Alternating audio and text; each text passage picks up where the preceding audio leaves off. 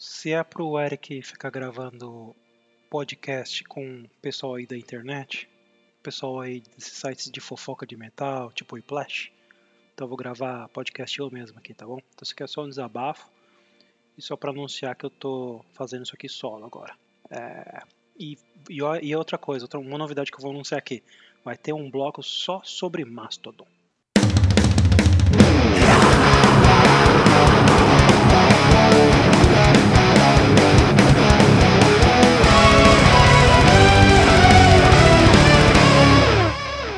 5 e 20 da tarde, Alex, do dia 16 de outubro ou de 21. Qual é o. Que hora, que hora, que hora é aí agora, meu? Ô, oh, cara, hoje é um, um pouco mais cedo aqui estamos gravando. 9h20 vai dar tempo de eu ver uns programas bons na TV aqui em, em, em irlandês. em gaélico. É. Rapaz, meu. Chegamos no episódio 10, cara, da, da, da segunda temporada do Pauleira Cast, hein, meu cara?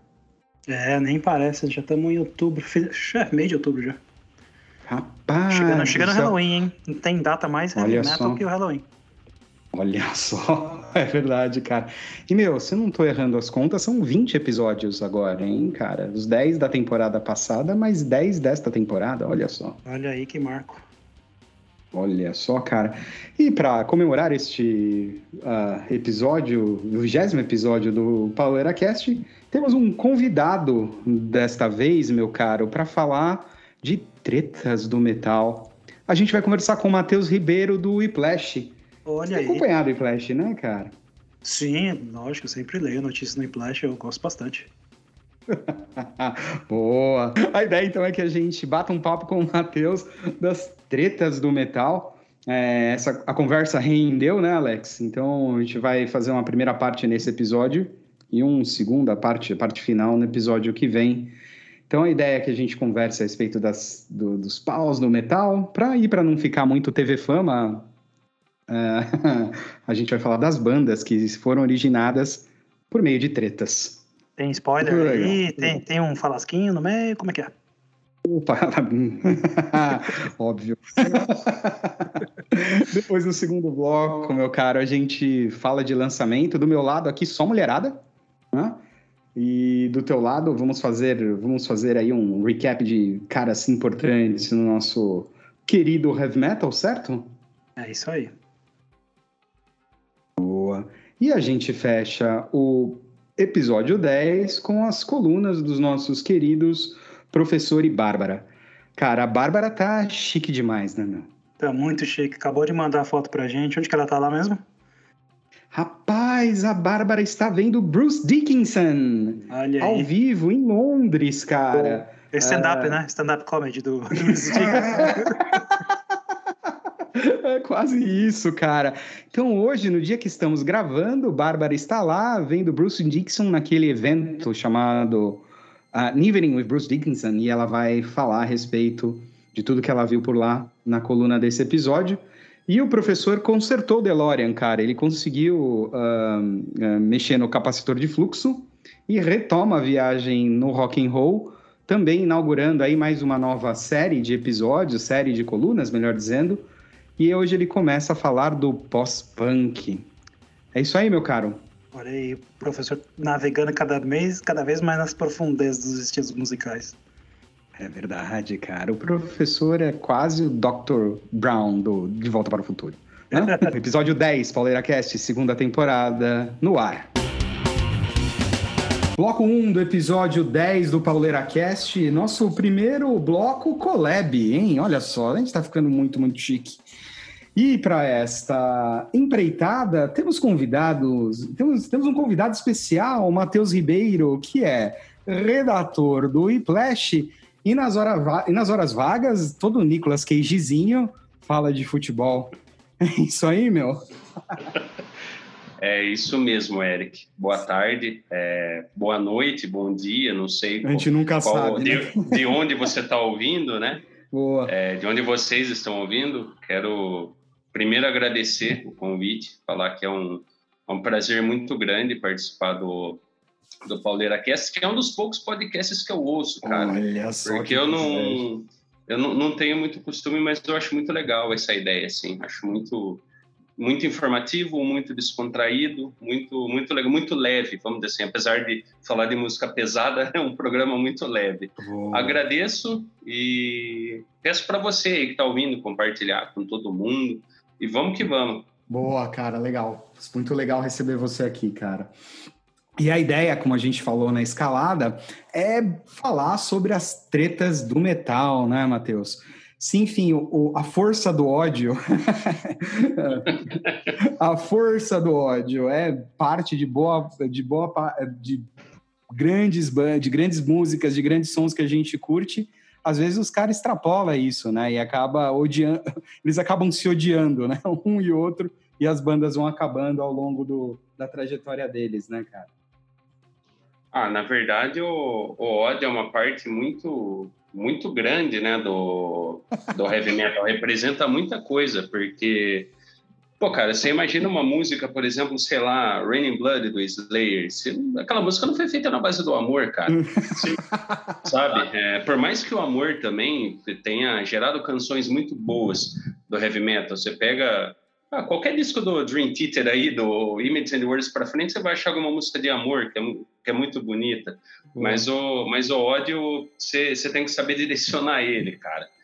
É, e algumas bandas do metal, assim, souberam direcionar bem, né? Quer dizer, souberam não. O ódio entre eles acabou gerando outras bandas, o que, para gente que é apenas ouvinte, foi muito bom. Boa, e é essa pegada mesmo que a gente vai propor no bate-papo. A ideia é não ficar falando, né, Matheus, das, né, Mateus, das tretas, porque senão isso vai virar o TV Fama, né? Ah, não, aí vira na revista Contigo, versão podcast. É, aí deixa eu... quieto. então a ideia não é ficar falando do, das tretas pelas tretas, mas principalmente falar das bandas que as tretas geraram, e aí, enfim falar o quanto que de fato a gente conseguiu ouvir coisa nova e coisa boa a partir da briga alheia, certo? Sim. e tem bastante casos, hein? Porra, cara, eu acho que o. Acho que quando a gente começou a desenhar, né, Matheus, essa, esse papo, né? Acho que, puta, acho que o primeiro, o primeiro, o primeiro grande ódio no rock and roll é ódio contra Yoko Ono, né, meu cara? Puxa, cara, é, inclusive a Yoko Ono, né? Para quem não sabe, se é que tem alguém que não sabe, né? Foi Porra. esposa do John Lennon e muita gente acusa ela como se fosse a principal causadora do final dos Beatles. E hoje, inclusive, John Lennon, se estivesse vivo, iria fazer 81 anos de idade. Olha só, cara, imagine all the people, hein, cara? Boa.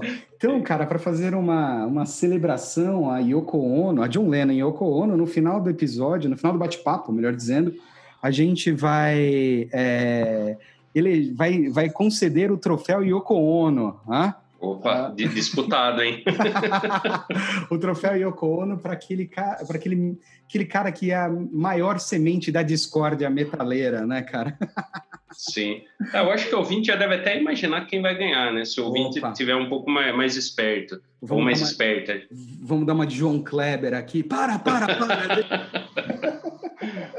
Boa. Cara, mas lembrando das tretas, né? Que a gente foi rabiscando essa semana quando a gente estava montando o papo, Matheus. Pô, acho que, putz, tem acho que a, treta clássica do, do, do Paul Diano, eu nunca sei se é Paul Diano ou Paul Diano, enfim, do Paul Diano do Iron Maiden, que Paulinho, mais, mais fácil. Rapaz, cara, viu o lance da perna dele como tá, cara? Puta, que, que coisa terrível, né? E eu, eu fico pensando assim, é, por mais problemas que exista, entre, por mais problemas que é, possam existir assim na relação Paul Diana Steve Harris, é, eu, eu acho um pouco complicado tudo isso que ele está passando, porque cada um sabe bem o que faz da sua vida, cada um sabe das suas escolhas, e eu não vou aqui ficar entrando no mérito de analista financeiro da vida de ninguém, mas assim, é, o cara que gravou dois álbuns que ele gravou, ter que passar por vaquinha, pedir dinheiro, eu acho um pouco complicado e assim, o staff da banda, não, não quero também ficar dando dicas, mas você já imaginou, cara, se dá uma zica, o Paul Dayano morre por causa disso aí, o, é, o caminhão que não cai em cima da banda, Pois sabe? É. Ah, mas poderia ter ajudado. Sabe?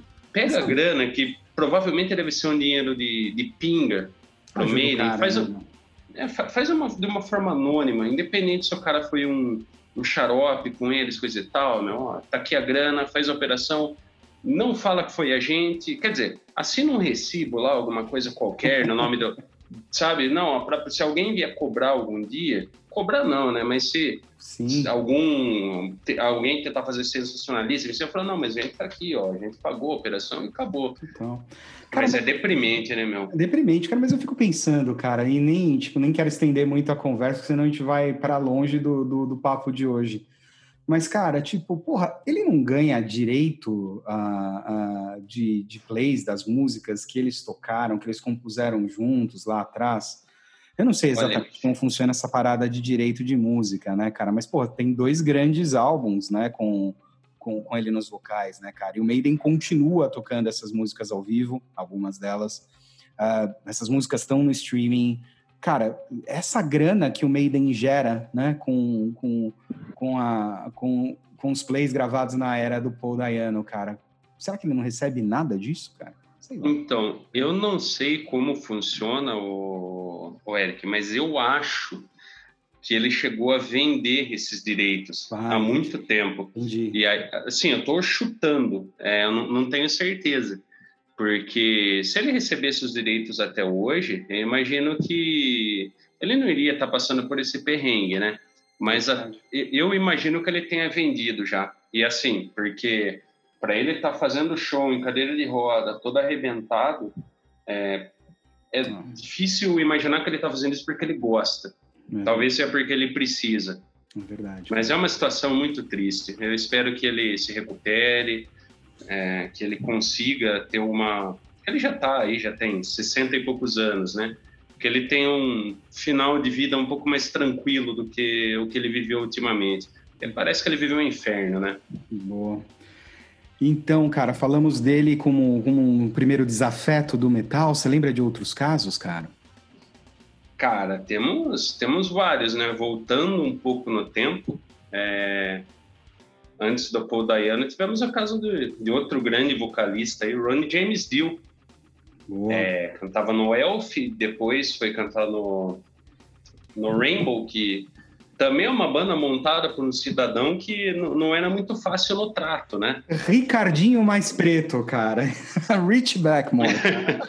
é um cara conhecido por, por, Ele é conhecido por tudo, menos pela simpatia dele, né? Total, pelo cara. talento, pela forma que ele tocava guitarra, coisa e tal. Gente. Mas pelo, pela simpatia dele, nada. Puta, cara, e, e essa. E foi... Vai, vai lá, vai lá. Não, não, pode continuar, Eric. Não, cara, e até mesmo o lance do, do, de como ele batizou a banda saindo do Purple, né, cara? Você tem lá o Roxo Profundo, né? Aí o cara sai e Puxa, monta cara. uma banda, uma banda chamada Arco-Íris. Quer dizer, né? Eu te, eu te dou muito mais cores, né? eu te dou muito mais caminhos. É. Até o nome da banda foi uma provocação, né? Sim, cara. E é uma coisa meio. Putz, cara, não oh, ele estava bem ali no Deep Purple, né? Mas a parada dele foi que ele ah, ele não estava gostando muito da nova abordagem da banda, que era Sim. uma coisa mais swingada ali, né? Com o Glenn uhum. Hughes e o caramba, o guitar... Tommy Bolin, que é o guitarrista que gravou um álbum só e faleceu. E, então, tem uma coisa nisso tudo que eu acho muito bizarro, assim, que é ele sair da banda que ele fundou, né? Muito louco, né, cara? É, é, a mesma coisa do. Aí já não é metal, é rock and roll, mas o, o Ramones com o Didi Ramone, Sim. que era o principal letrista, era o cara, isso e aquilo, aí de repente ele sai da banda que ele, e continua colaborando. Isso que é mais bizarro, porque você pega no Mundo Bizarro e no, no Adios Amigos, cara, tem várias músicas que tem ele acreditado ali. É maluco, mas enfim, foi uma solução muito legal, assim, da deu para ver que pelo menos aí não teve tanto ressentimento. Boa. Você estava falando do Dio, né, cara? Tô lembrando, né? O Dio sempre entrou e saiu do Sabá meio em treta também, né, cara? Hum. Sim, cara. Ele, ele entra no Sabá ali em 80, no final de 79, Sim. 80.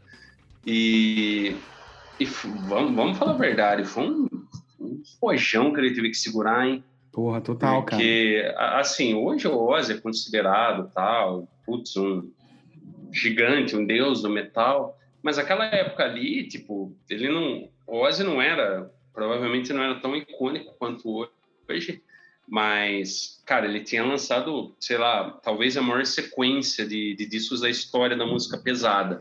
É, você não precisa nem incluir o Technical Ecstasy e o Never Say Die. Você coloca os seis primeiros ali, é um negócio de outro mundo, é surreal aquilo lá. Exatamente.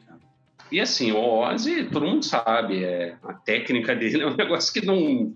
O Ozzy é muito mais raça do que técnica, vamos dizer assim. Aquela voz, ele é meio de sei lá, buzina de Kombi e tal, mas é só ele que tem aquilo. pois é, cara. O, o Dio não, o Dio... É, o Dio é completamente o Dio era uma coisa mais refinada, cara, claro, sabe? Era... Pô, mas é uma banda diferente. Era a mesma coisa, sei lá, cara, de um... Não, o Sabá com o Dio é outra coisa, cara. Outra, outra... o Dio com o Ozzy. É uma outra banda, né, cara? Praticamente uma outra banda, né, cara? É uma coisa muito mais é, não digo mais. Ah, era mais técnica, mais, mais elaborada. Embora com o Ozzy, principalmente ali no, no, no sabotagem e tal, tem alguns experimentos assim, mas com o Dio ficou uma coisa, até na questão lírica, né? Um negócio Sim. mais meio próximo, assim, no Metal Espadinha, que viria anos depois, que provavelmente teve essa influência do, do Dio, né? Não do Tony Iommi. Sim. Sim, sem dúvida. E depois, cara, mais para frente, né, a saída do, do The Humanizer, que também não ficou muito esqui... ficou foi depois do The Humanizer, né, cara? Baita play. É... Pô, eu gosto muito, cara. Pô, eu gosto pra cara, o The Humanizer foi o primeiro play do Sabá que eu comprei assim, saca? Tipo, comprei na época do lançamento. Todos os outros eu fui comprando, obviamente, depois, né, cara? Então. O The Humanizer é 1992, né? Exatamente, cara. E, puta, a gente viu. Eu vi o show, cara, do, do The Humanizer aqui em São Paulo, no Olímpia, cara. Eu quase tive um ataque do coração, assim, cara. Pô, foi, foi a primeira vez, né, do, do Sabá tocando no primeira Brasil, vez, se não me engano. cara, primeira vez, primeira vez. Eles fizeram dois shows uh, aqui em São Paulo, acho que na mesma semana, se não me engano. Um no, no ginásio do Ibirapuera e o, e o, e o show no Olímpia, cara. Eu fui no show do Olímpia, cara. Eu quase morri do coração. Um moleque, cara. Já gostava pra, de Dio pra cacete. Ver o cara ao vivo foi animal. Mas a saída dele também, depois do Humanizer, foi meio esquisito, né, cara? Porque teve todo o lance, né, da, de, de eventualmente o Ozzy voltar, e aí tinha aquele, aquele lance, acho que no, no, no, acho que no ano seguinte, né, cara, que o Rob Halford acabou cantando com o Sabá também em alguns não, shows, né? Então, se eu, se eu não me engano, ele, ele sai do, do Black Sabbath porque nos últimos shows da turnê, o, o Sabá ia abrir pro Ozzy, ou o Ozzy fez uma participação, era, era no Oz alguma Fest, coisa assim. Era? Era, era, era, era eu, eu, eu, eu, acho que não, porque o Ozfest eu acho que ainda não existia, Eric, hum. em 92, 93.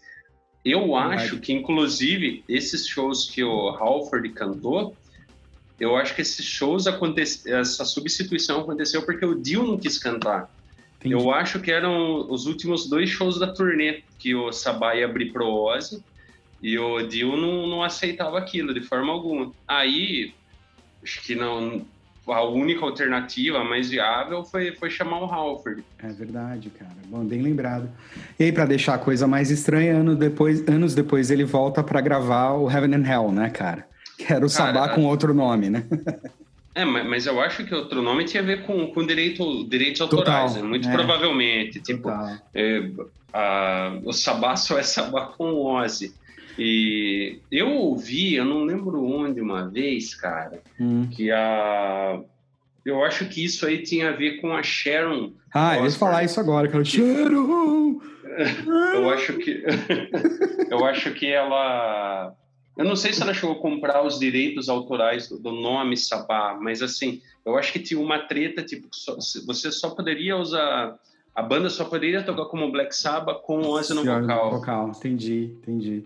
Olha aí, cara, mais uma, uma grande finalista para o nosso troféu Yoko Ono, hein, cara? Sharon Osbourne. é, e, e, o mais incrível de tudo é que a Sharon, ela é meio quase que um oposto da Yoko Ono, né? Porque o Ozzy sempre acreditou ela como uma a responsável pela Sim. carreira solo dele. Sim, é verdade, cara.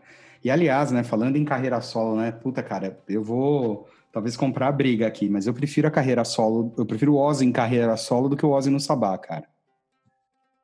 Cara, eu, eu reconheço a importância do, dos primeiros discos do Sabá, acho magníficos, mas assim, eu ouço com a mesma frequência, sei lá, que eu. Puta, cara, a mesma frequência que eu tomo uma cerveja artesanal de mais de 15 reais, quase nunca. Primeiro porque já. Ah, enjoa, né? Querendo ou não, os clássicos são, são legais, mas não é todo dia que você quer ouvir. Mas ah, eu, eu parto desse princípio também, cara. Eu prefiro. Eu acho a carreira do Ozzy muito mais legal. Não estou desmerecendo o que ele fez com o Sabá. Não seria Sim. nenhum lunático ele fazer isso. Sim. Mas a carreira, de, a carreira solo dele, cara, pelo menos até o. Ai, caramba. Osmoses, putz, cara, até ali eu acho. Nossa, coisa linda, magnífica, velho. Tudo. E depois, os que vêm depois, dá para você tirar uma ou outra coisa legal, assim. Mas, putz, cara, a carreira solo dele é um negócio mais. Como posso falar? parece que é mais versátil, sabe? Abrir um pouco o leque. Exatamente, exatamente, cara. E até.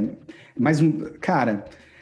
É que o Sabazão é, é, clássico, né, cara? Mas o Ozzy consegue, consegue modernizar o som dele, né, cara? Ele conseguiu modernizar o som dele. Sim, cara. E assim, o Ozzy, ele tem um talento fenomenal também, que é o talento de levar gente boa para a banda dele, né? Porque Cacilda, cara quanta gente boa. E assim, não só não só gente consagrado já. Já levou uns caras que não, não eram ninguém assim, pum, sabe? Zac Wild, pô, Randy Rhodes, velho. Total. Por mais que o Randy Rhodes já, já tivesse a carreira ali no Cat Wright, né? Mas, Sim. enfim. É, agora, quem gravou o Ordinary Man com, com, com ele nas guitarras foi o Mike Watts, né? O Mike Watts estava é o... tocando com, com, com o com Glenn Hughes, né, cara? No. Puta, como era o nome? California Bridge, que era o nome Sim, da o, banda. O produtor também gravou algumas coisas, né? O, acho que Andrew Watt. Acho que chegou a gravar algumas guitarras. Exatamente. O Slash também, né, cara? Exatamente, exatamente. Ah, na, na, verdade, foi o Slash o, do Guns N' Roses no baixo, Duff. Putz, cara, Chad Smith do Red Hot Chili Peppers na bateria. É, o, o, cara, o cara entende do negócio, meu. Ele, ele sabe quem, com quem ele anda. É Andy Watts mesmo, cara, não é Mike Watts, é Andy Watts mesmo, é isso mesmo. Guitarrista, tá? Produziu o álbum e também tocou guitarra com, com Glenn Hughes no California Bridge. Puta banda legal. É, inclusive, pensei... parece que no, no próximo ele vai tocar também, no próximo, oh. próximo álbum do Ozzy. Quem imaginou que a gente fosse falar isso em 2021, cara? O próximo álbum de estúdio do Ozzy. Só cheiro! cara, só ela mesma, cara. Só ela mesma, cara. Falando de bandas que com entre e sai, vai e vem de vocalista, cara, a gente não pode esquecer do Van Halen nessa história, né? Eu, sinceramente, Puts, eu perdi as contas que, que o Diamond Dave e que o Sam Hagar é, entraram e saíram da banda, cara. O Ed não devia, não devia ser um cara fácil, né? Putz, cara, o Ed, olha, é, é um foi um dos dias mais tristes assim na minha vida, é o dia que ele faleceu, cara. Não que eu fosse um, um fã tão assíduo de Van Halen, mas assim, as músicas do, do, Van Halen que eu gosto, eu gosto pra caceta, cara, saca? Tipo, Dreams, é, Any Talk About Love, é, Panamá, Can't Stop Loving You. E eu fiquei muito triste, mas assim, cara, aí depois, eu, depois que ele faleceu, eu comecei a, a procurar um pouco, né, sobre a carreira, o temperamento dele. Cara, e de fato ele era um maluco embaçado, cara. É, eu acho que o que ele tinha de talento ele devia ter de, de personalidade, vamos dizer assim. Pois e, é, cara. E, e, foram e foram várias farpas trocadas assim ao longo do tempo, né? Não foi uma, uma separação saudável, teve provocação de tudo quanto é lado ali. E com todo mundo, né, cara? Com, com o David Roth, com o Sam Hagar, com o próprio Gary Caron, né, cara? Aquele malfadado Van Halen 3, né? Cara, eu vou te contar um negócio aqui que eu até evito de contar perto de amigos assim, mas você sabe que eu gosto, cara, do, do Van Halen 3, velho. Eu acho legal. Eu não tenho ele na minha coleção, tá. mas eu acho um disco legal, mano. Talvez seja por aquilo que eu falei, que eu não sou o maior fã de Van Halen da face da Terra, mas eu acho um disco legal. Tem música legal lá, sim, cara. Eu acho ele melhor que o Balance, por exemplo, né? Que é o Ó, último de Sam Hagar, né? Inclusive, durante muito tempo, eu lia sobre o Gary, o Gary no Van Halen, Van Halen, Van Halen, se eu tiver errado, a audiência aí que me desculpe, mas eu falei Van Halen minha vida inteira. Não, tal, talvez seja errado, mas eu vou continuar falando assim agora. Boa. E eu sempre achava muito bizarro assim, eu pensava, putz, mas o vocalista do Extreme no Van Halen, quando eu era moleque, né? Hum. E assim, para mim o Extreme se resumia naquela balada insuportável chamada More Than, More Than Words. Cara, eu, eu acho horrível aquilo, mas enfim.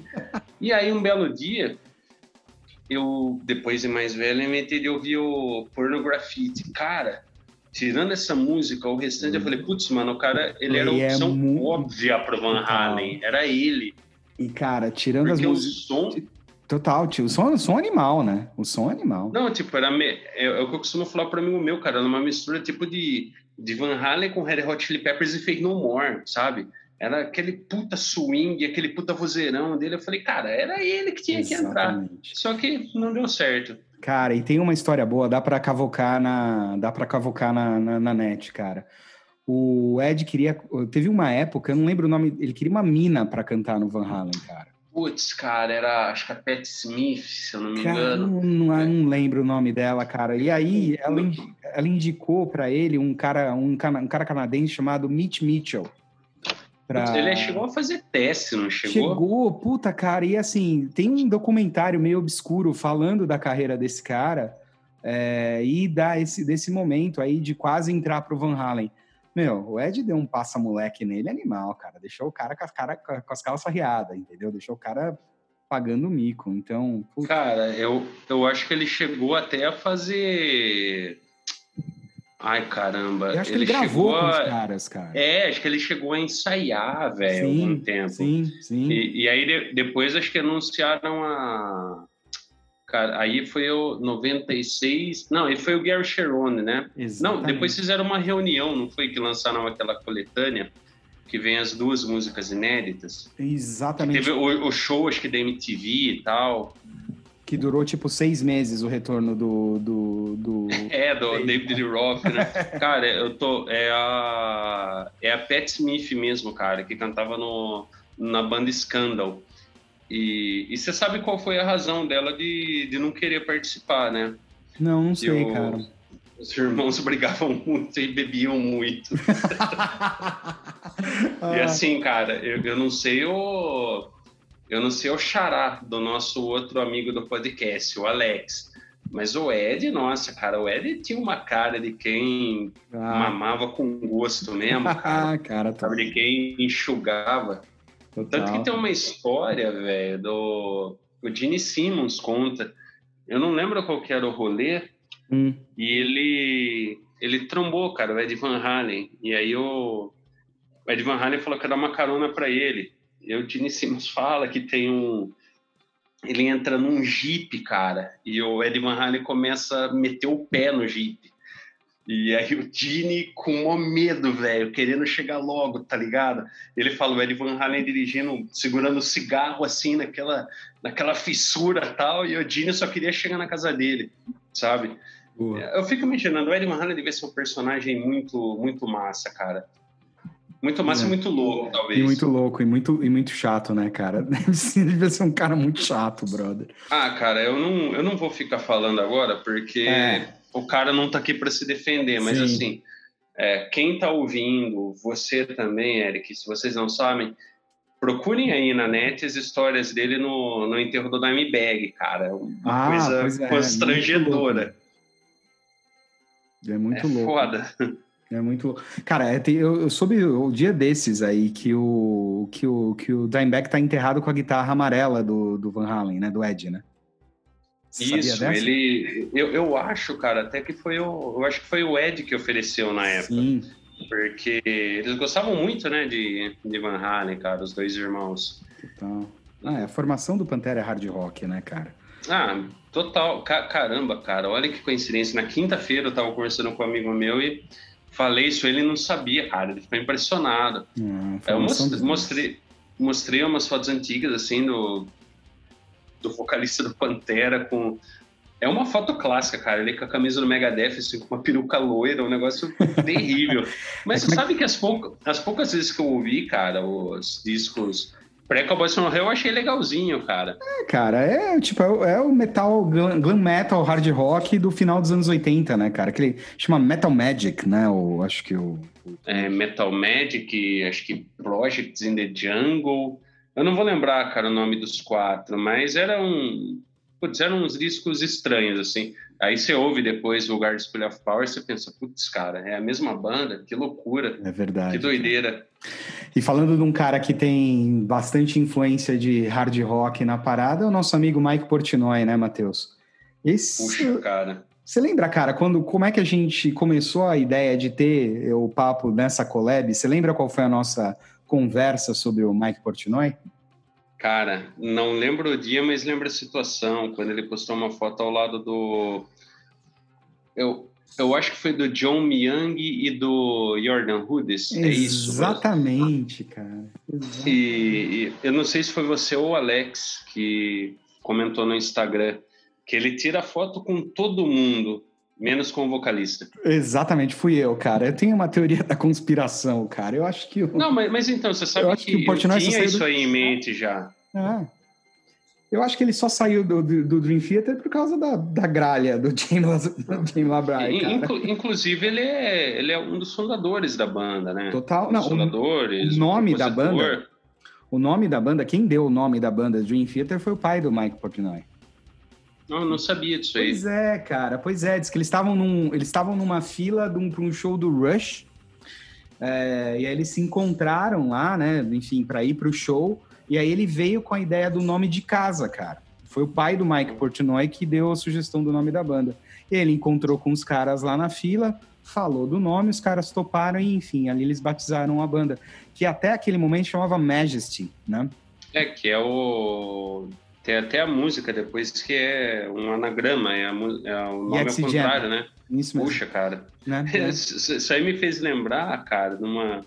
Quando eu tinha meus, sei lá, meus 16 anos, eu não tinha internet em casa, nem computador, nenhum dos dois. E eu ia muito numa lan house, cara, para ficar com, no Orkut, conversando com as menininhas e tal, fracassando miseravelmente. E tinha a Rádio Terra, não sei se você lembra. Lembro. Você entrava no site da Terra lembro, lá. Lembro. Cara, e eu ouvi tanto esse primeiro do Dream Theater, cara, When Dream and They Unite, velho. Eu ouvi esse disco de fio a pavio, cara. Eu conheço toda, todas as viradas desse player, eu fiquei vidrado nele. Só que eu não acho ele para comprar, cara, até hoje, mas eu, eu amo esse disco, velho. Pois é, cara. Então, é... e tem e aí tem a saída dele do, do Dream Theater foi uma treta que até agora não tá muito explicada, né, cara? Não dá então, para entender muito o que aconteceu, e, né? E acho que não, acho que eles nunca vão falar muito sobre isso, pelo menos enquanto a banda e o Mike Portnoy estiverem em atividade, acho que não, nunca mais vão falar. Mas assim, na minha visão, é, eu acho que o motivo mesmo foi deve ser o relacionamento dele com o vocalista, porque se você procurar no, no Instagram dele, cara, ele tem foto com todo mundo da banda, ele grava com o John Petrucci, o John Petrucci no Liquid Sim. Tension Experiment. Ele gravou no álbum hum, solo, solo, do John Petrucci, cara. E assim, é, os dois são as duas cabeças da banda. Ele tem bom relacionamento com o John Young ele tem um bom relacionamento com o tecladista que também faz parte Sim. do Liquid Tension. Quem sobrou nessa equação? A Gralha. Que, que, nunca aparece em uma foto junto com ele. Não tem alguma coisa de estranho? Pois é, cara. E tem, tá. né, da saída do da saída do, do, do, do Portnoy para cá, o Labrai apareceu muito mais, né? É, Sim, cara. Em, em press conference, nos vídeos de nos vídeos de divulgação dos plays. Vai saber, né, cara? Mas... Será que rolou o famoso ou ele ou eu? Puta que escolha, hein, brother? Nossa, uma, uma escolha muito difícil. Cara, mas eu, eu vou ser sincero para você, o Eric, até o. Cara, aqui, até o. Eu ia chamar Walk Beside, até o Octavário, cara, eu acho tudo perfeito ali. Depois eu vi que, quer dizer, eu achei que a banda deu uma, uma pequena caída. Mas, velho, se eu falar para você que eu gostei de cinco músicas que lançaram né, depois que entrou o novo batera é o Manguini, né? Isso. Cara, to toca muito, mas fudido, é mas... Então, cara, o Portnoy, é. ele é. Ele é a cara da banda, né? cara. É, ele não. Total. Como posso explicar para você? Seria a mesma coisa, por exemplo, de. Vamos pegar aqui uma banda. É, porra, cara, e agora? Alguém que é muito. Que é muito preto. Tipo, sei lá, o. Vamos pegar o ACDC, cara. Sim. O Angus Young é legal, coisa e tal, mas vamos. Cara, você vai colocar o Ingrid Malmsteen ali, não vai dar certo, pô. Sabe? É, cada um ali no, no seu quadrado. E o Portnoy, cara, ele, ele se confunde com o Dream Theater para mim, cara. Ele é, ele é muito a cara, ele tem a alma daquilo lá. Exatamente. E, e assim, na, na minha visão, cara, eu acho que ele. Ele tem muita vontade de voltar, velho. Exatamente. Eu, eu, também acho, cara. Cara, assim. Eu, eu, também tenho vontade que ele volte. eu também, brother. Na boa, assim. Eu acho que ele é a porção metal da história, né? O Mangini é um monstro, cara. Um monstro. É, é ele tocou o talento no... do cara. Né? No Annihilator, né? Durante um tempo. Ele é um monstro, cara, inigável, mas ele não é metal, né, cara? É rock and roll de sapatênis, né, meu amigo? rock and roll de sapatênis. É, mas é, mas assim, e depois que o que o Portnoy saiu dali, ele desinvestou, né, cara? Total. Puta monte de banda. Por, por, mais que ele sempre fizesse uma participação aqui e ali, né? Uhum. Vai ser mó arroz de festa. Sim. Mas, cara, agora ele tá num ritmo assim, tipo, dois, três discos por ano, velho. Não, o cara, o cara tem, o cara tem um pique invejável, né, cara? Já na, na, faixa dos 40, né, cara? O cara tem um pique invejável. Não, né? e, cara, acho que ele fez 50 já, viu? Já virou 50, cara? Eu tenho quase certeza que sim. E sabe o que eu acho legal do, do, do Portnoy, cara? Ele, algumas vezes raríssimas, assim, eu já vi ele. Cara, em shows, assim, você vê que de vez em quando ele dá uma, uma escorregada aqui ali, tipo. Eu acho que é pra provar que ele é humano, tá ligado? Sim. Porque a escorregada que eu digo é tipo assim, ele Sim. não faz igual ele faz do CD, Sim. sabe? Sim. E, putz, cara, ele é. Ele é muito fera, cara. Uma pena que, que não tá mais na banda, mas assim, tá aí felizão, aparentemente, com Sons of Apollo, tocando com Liquid Tension. O, acho que é o Transatlantic também é outro projeto é, dele, Transatlantic, né? Flower, é, acho que é Flower Kings também que ele toca, né? Tem a, o Winery Dogs. Tem, puta, o cara tem... E, puta, o cara tem diversos projetos, né? E, e, e, onde chamar, né? Onde chamar ele vai, toca. Aí tem que ser assim, né, cara? Boa. Porra, o papo tá bom, mas o capelete está queimando e eu preciso lá apagar. Então isso aqui continua no próximo episódio. E aí, Eric? Uh, cara, de lançamento, aqui, o que eu andei ouvindo, o que deu tempo para ouvir esses dias com, com filho pequeno doente, não tá fácil, além de trilha sonora do Shrek, pelo menos tem Smash Mouth lá, dá pra dar uma animadinha. cara, falando do, do Smash Mouth, eu não sei o que, que, que aconteceu, cara, nessa semana, Parece que o cara fez um show e foi muito mal. É. Foi super vaiado. Acabou, né? Aposentou. Aposentou, cara. Mas ele tá mal, né, cara, de saúde, né? Eu esqueci o nome dele, mas parece que ele tá bem mal de saúde faz um tempo já. Eu não sabia, cara. Eu não sabia dessa história. Para mim, Smash Mouth tinha até acabado já, cara. Eu não fazia um tempão que eu não ouvia falar deles. É, então, acho que, acho que a gente deveria ter acabado mesmo, mas os caras aposentaram na marra, aposentaram por invalidez. Boa. Que não é o caso dos teus lançamentos, né, cara? É gente boa e gente boa nativa ainda, né? Cara, gente velha nova, novo velho, não sei, mas uh, uma que eu já tinha perdido um pouquinho aí do, do fio da meada de ouvir a discografia deles, depois que principalmente trocou de vocalista, e eu sei que você gosta bastante da vocalista antiga do, dessa banda, os veteranos holandeses do The Gathering. É, oh. Soltaram um single bem legal, cara, chama In Color, não sei se você chegou a ouvir. Ainda não, cara. O que, que você achou? Achei bem legal, para ser bem sincero, não tinha acompanhado nada da Silly Vergerland. Eu acho que ela é norueguesa, uh, depois que substituiu a Neck. E a NEC deixou a barra bem alta, né, cara, no, no The Gathering, como oh. a gente já bem sabe. Não ia ser fácil uhum. substituí-la. E eu acho que quanto, faz um bom tempo que eles estão sem lançar um disco, desde 2013, acho que o álbum que se chamava Afterwards, se não me engano.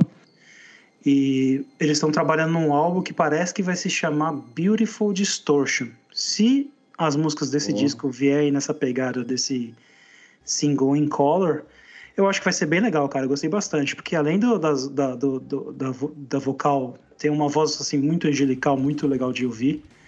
É, o instrumental tem bastante sintetizador, tem aquelas passagens bem progressivas que a gente já conhece bem do que experimentam bastante nuances do de prog metal né, do The Gathering. Então eu acho que vai ser um disco bem legal, viu? Boa, legal. Rapaz, é, é de fato missão em glória, hein, cara? Substituir a Nick não é fácil, hein, não.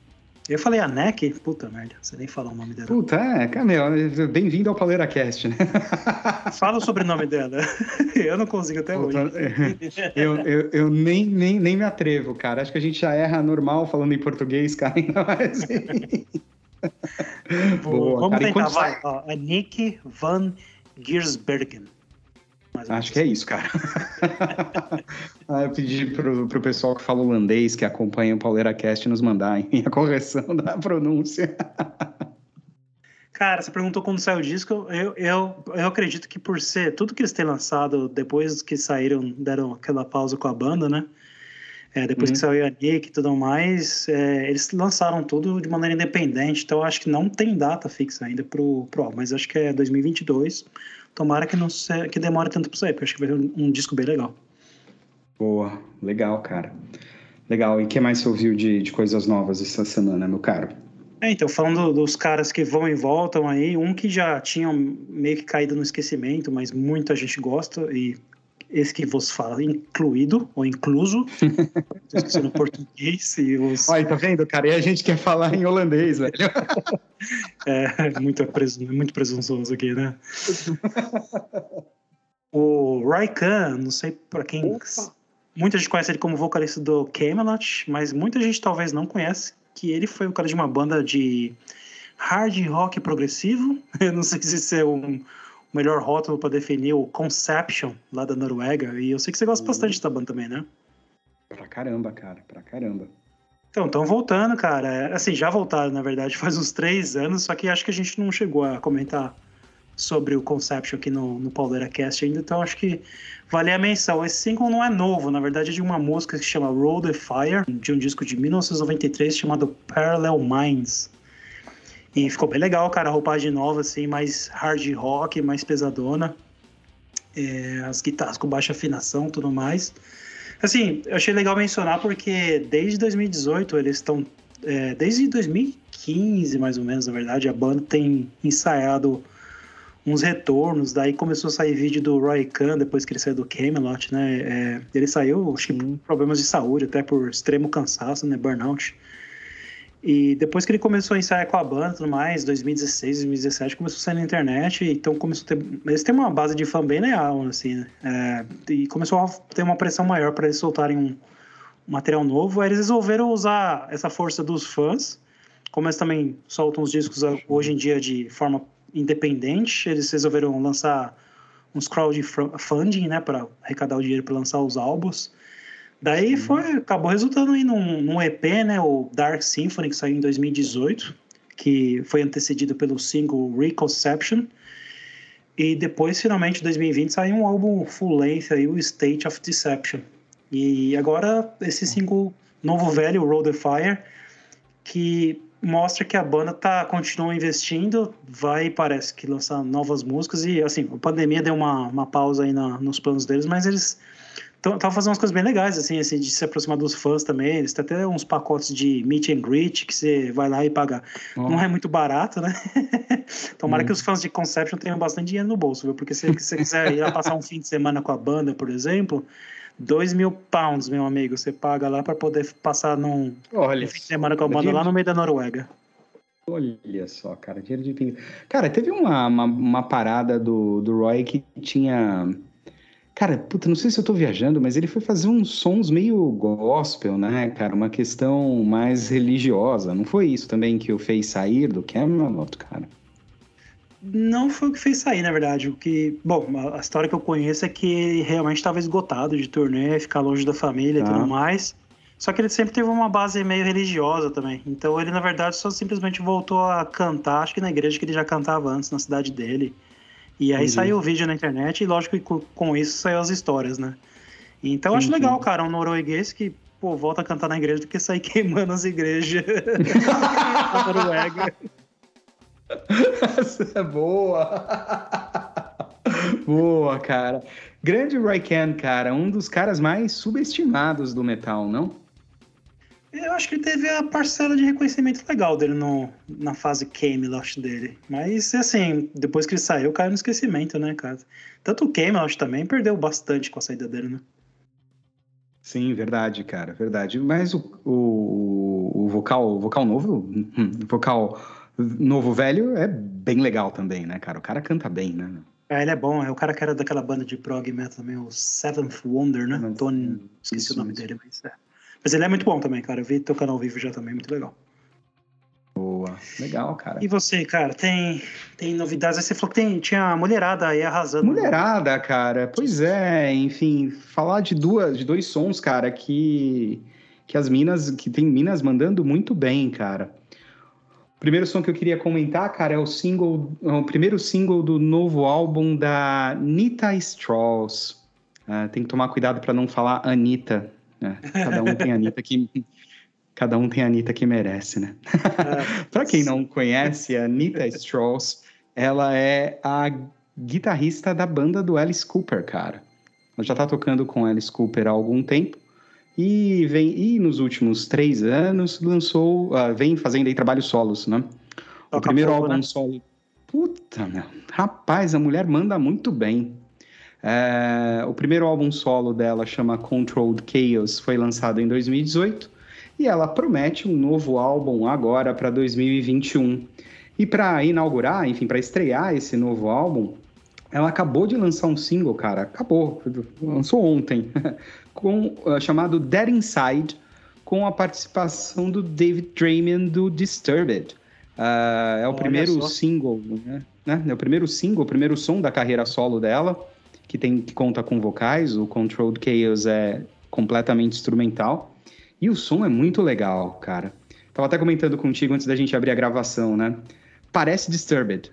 Porque Sim. acho que a música foi, foi construída para encaixar com o vocal do, do David Draymond. Mas, cara, mesmo assim, uma puta baita, baita riff legal, baita solo legal, cara. E a mulher tem muita presença de palco, cara. Tem muita muito short video dela, uh, uh, dos solos que ela faz durante os shows com Alice Cooper em qualquer canal do YouTube de heavy metal. Vale a pena conferir. A moça tem muito talento.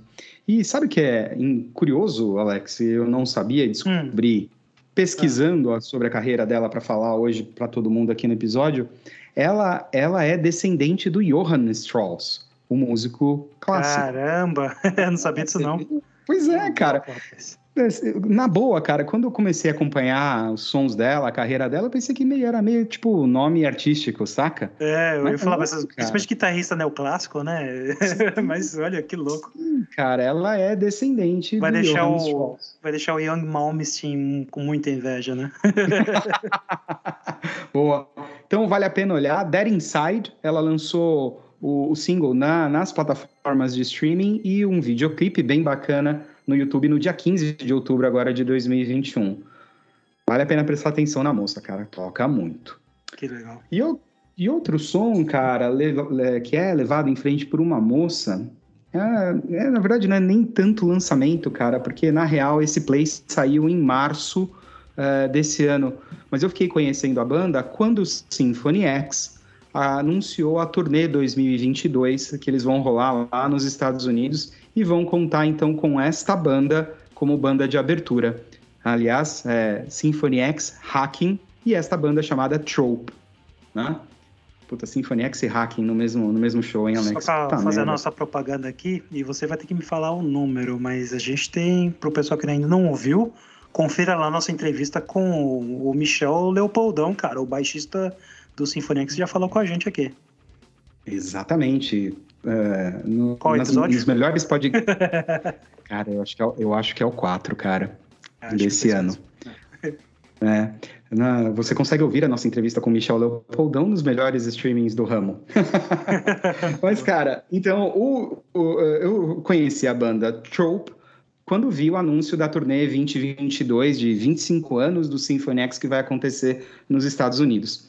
Cara, uh, a banda é formada por uh, quatro caras, uh, um guitarrista chamado Moonhead, o baixista chamado Fernando Jaramillo e o baterista chamado Todd Dema.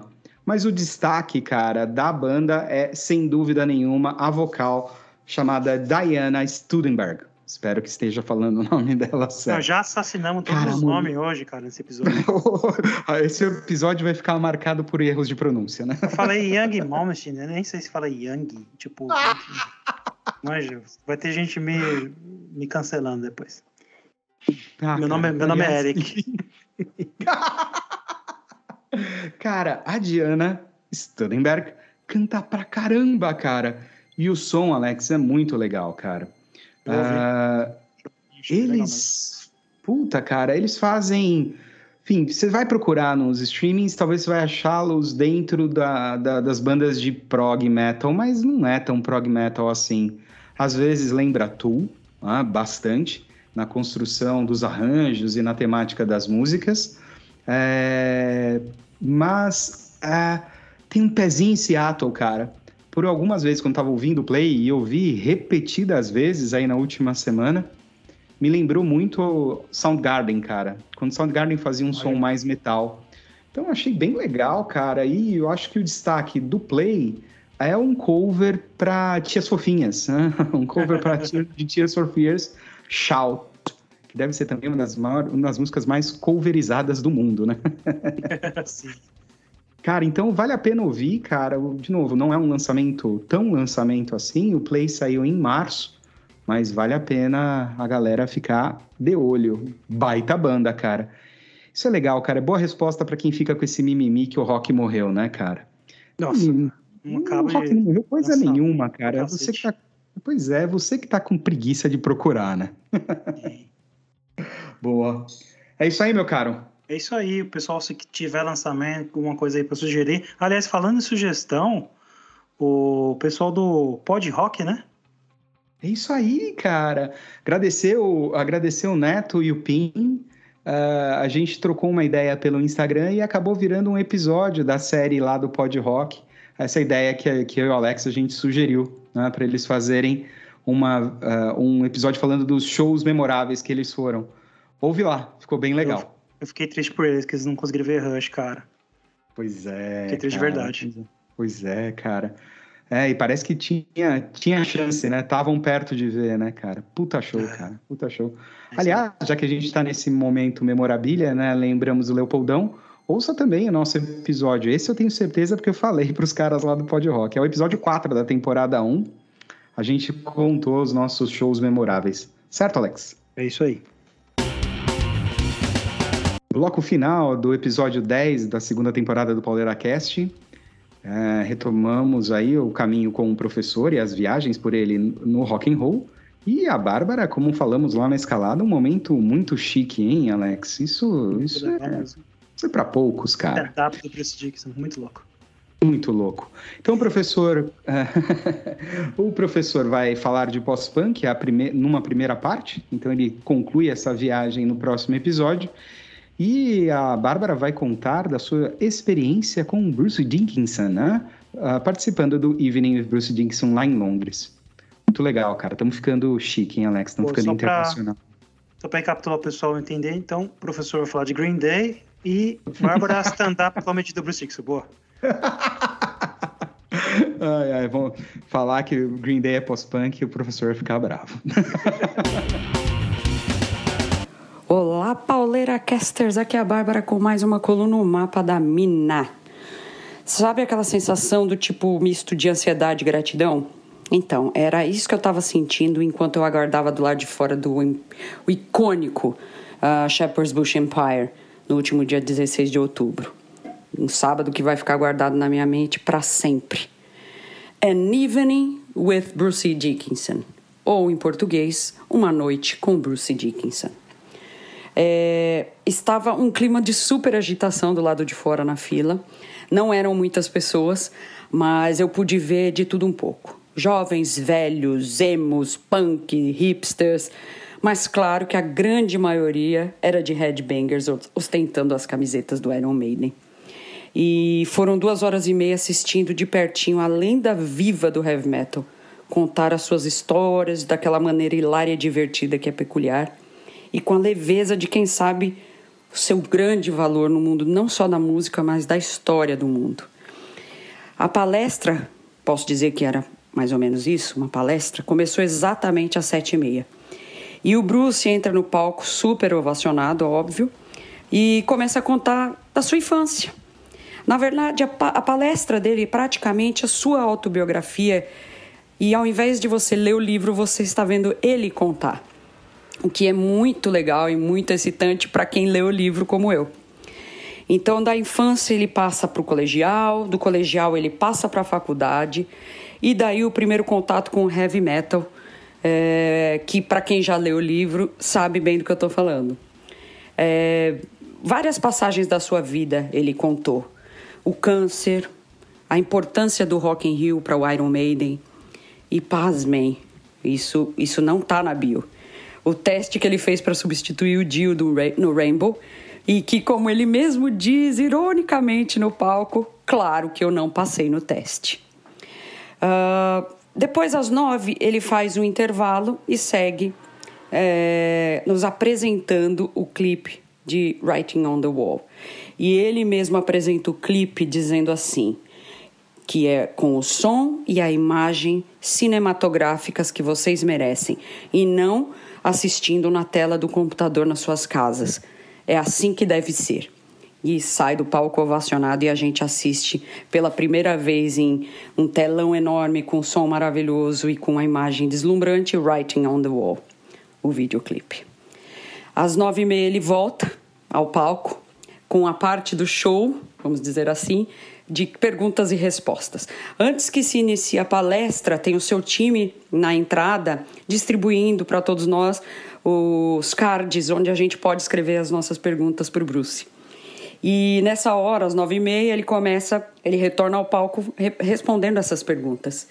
Uh, uma que ficou bem. Ele, ele é sempre muito simpático, mas uma que ficou marcada na, na, na, minha lembrança foi uma pergunta que uma pessoa qualquer disse lá. E ele apresenta a pergunta dessa forma: Podemos ver que tem sempre alguém fazendo uma pergunta muito importante aqui na audiência, não é?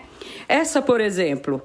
Bruce, por que, que você deixa uma mesinha do seu lado direito do palco se você tem, sempre está no meio do palco fazendo apresentação? Aí ele, muito ligeiro e hilário, ele fala assim: Primeiro, porque eu preciso de um lugar para apoiar a minha cerveja. E, obviamente, é uma trooper, of course. E eu peguei, e quem é, quem conhece um pouquinho mais de marketing e de branding, pega isso também. Sempre que ele toma um gole da trupa, ele toma na garrafa e ele, quando ele devolve para a mesinha, ele gira o rótulo da garrafa para frente, para a audiência. Isso é marketing puro. Então, o cara é pica. Às 22h15, ele nos brinda com uma palhinha emocionante a capela de Writing on the Wall. É de arrepiar, simplesmente de arrepiar. Então, ele termina o verso e agradece. E quando ele agradece, apenas palmas. Um beijo para todos vocês. Até a próxima coluna.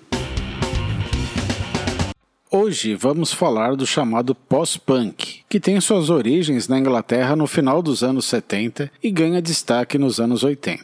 Mais que um estilo específico, pois a variedade sonora das bandas e artistas é muito grande, o termo pós-punk marca uma época musical. Nos anos 70, o rock mainstream é o progressivo e psicodélico, que busca complexidade musical e virtuosismo em músicas cada vez mais longas e cheias de nuance. Em resposta a isso, vem o movimento punk, baseando-se em acordes simples, distorção, velocidade e energia. Era também um manifesto social a um contexto de crise econômica, desemprego, governos conservadores, distúrbios sociais e greves. A lógica era o faça você mesmo, que vai das roupas à música. Não importa se você não tem formação musical ou instrumentos adequados. O fundamental é se expressar artisticamente. Isso inspira uma geração a buscar os seus próprios caminhos artísticos no punk e no que viria a ser chamado de pós-punk.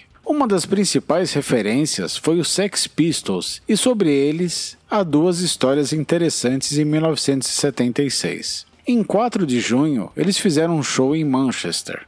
Centenas de artistas afirmam terem assistido, mas as estimativas mais confiáveis falam de um público em torno de 100 pessoas. De fato, estiveram presentes e por causa desse show resolveram criar as suas próprias bandas vários artistas que influenciaram a música na década seguinte, como Howard Devoto e Pete Shelley do Buzzcocks, seminal banda punk. Ian Curtis, Bernard Summer e Peter Hook, que formarão o Warsaw e depois mudariam o nome para Joy Division. Mark E. Smith, do The Fall, Morrissey do The Smiths e o apresentador e produtor Tony Wilson, que funda a gravadora Factory Records, onde gravam os artistas já mencionados e outros como Simply Red e o Magazine. Se você está acostumado com as músicas mais conhecidas do Joy Division, é bom saber que no começo eles eram bem próximos do punk.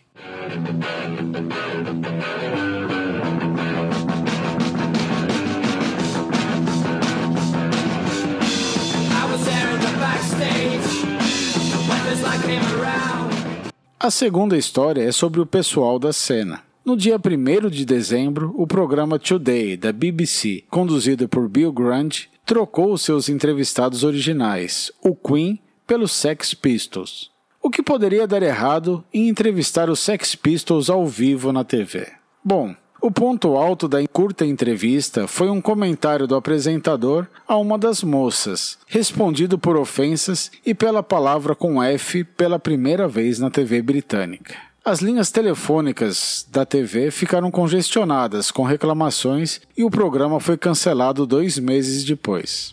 A moça era Silksy, que fundaria a Silksy and the Benches, também próximo ao punk, antes de vir a ser a referência gótica.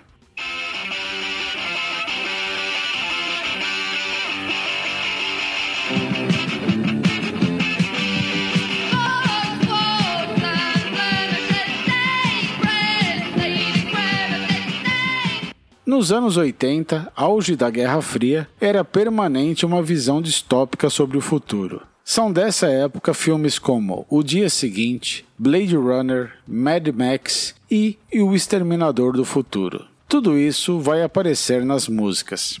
Quer um bom resumo dos anos 80? Vejam o vídeo de Eights, do Killing Joke, uma banda seminal para o metal, industrial, pós-punk e eletrônico, ainda na e com muita qualidade. O primeiro álbum deles, de 1980, tem uma sonoridade pesada e inovadora até para os padrões atuais.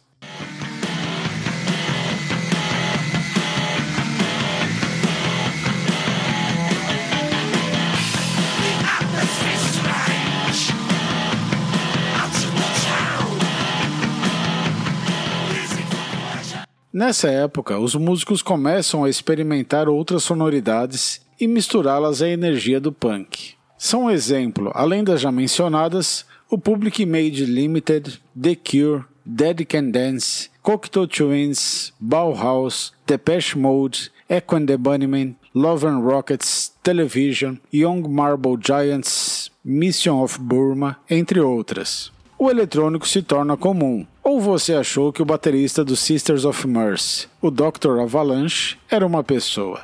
E também surgem outras abordagens do rock com bandas como Talking Heads, Pretenders, Police, Gang of Four, entre tantas outras, assim como o favoritíssimo desse professor, o Nick Cave and the Bad Seeds. O pós-punk vai se desdobrando em muitas vertentes, como o pop, o gótico, o new romantics, o industrial, a new wave, entre tantas. É por isso que o termo trata mais de uma época do que um estilo musical em particular. A música e a arte sempre voltam em outras releituras. No século XXI, especialmente após os anos 10, vemos a volta do pós-punk em outras roupagens. Mas isso será o tema da próxima sala do professor. Um abraço e até lá!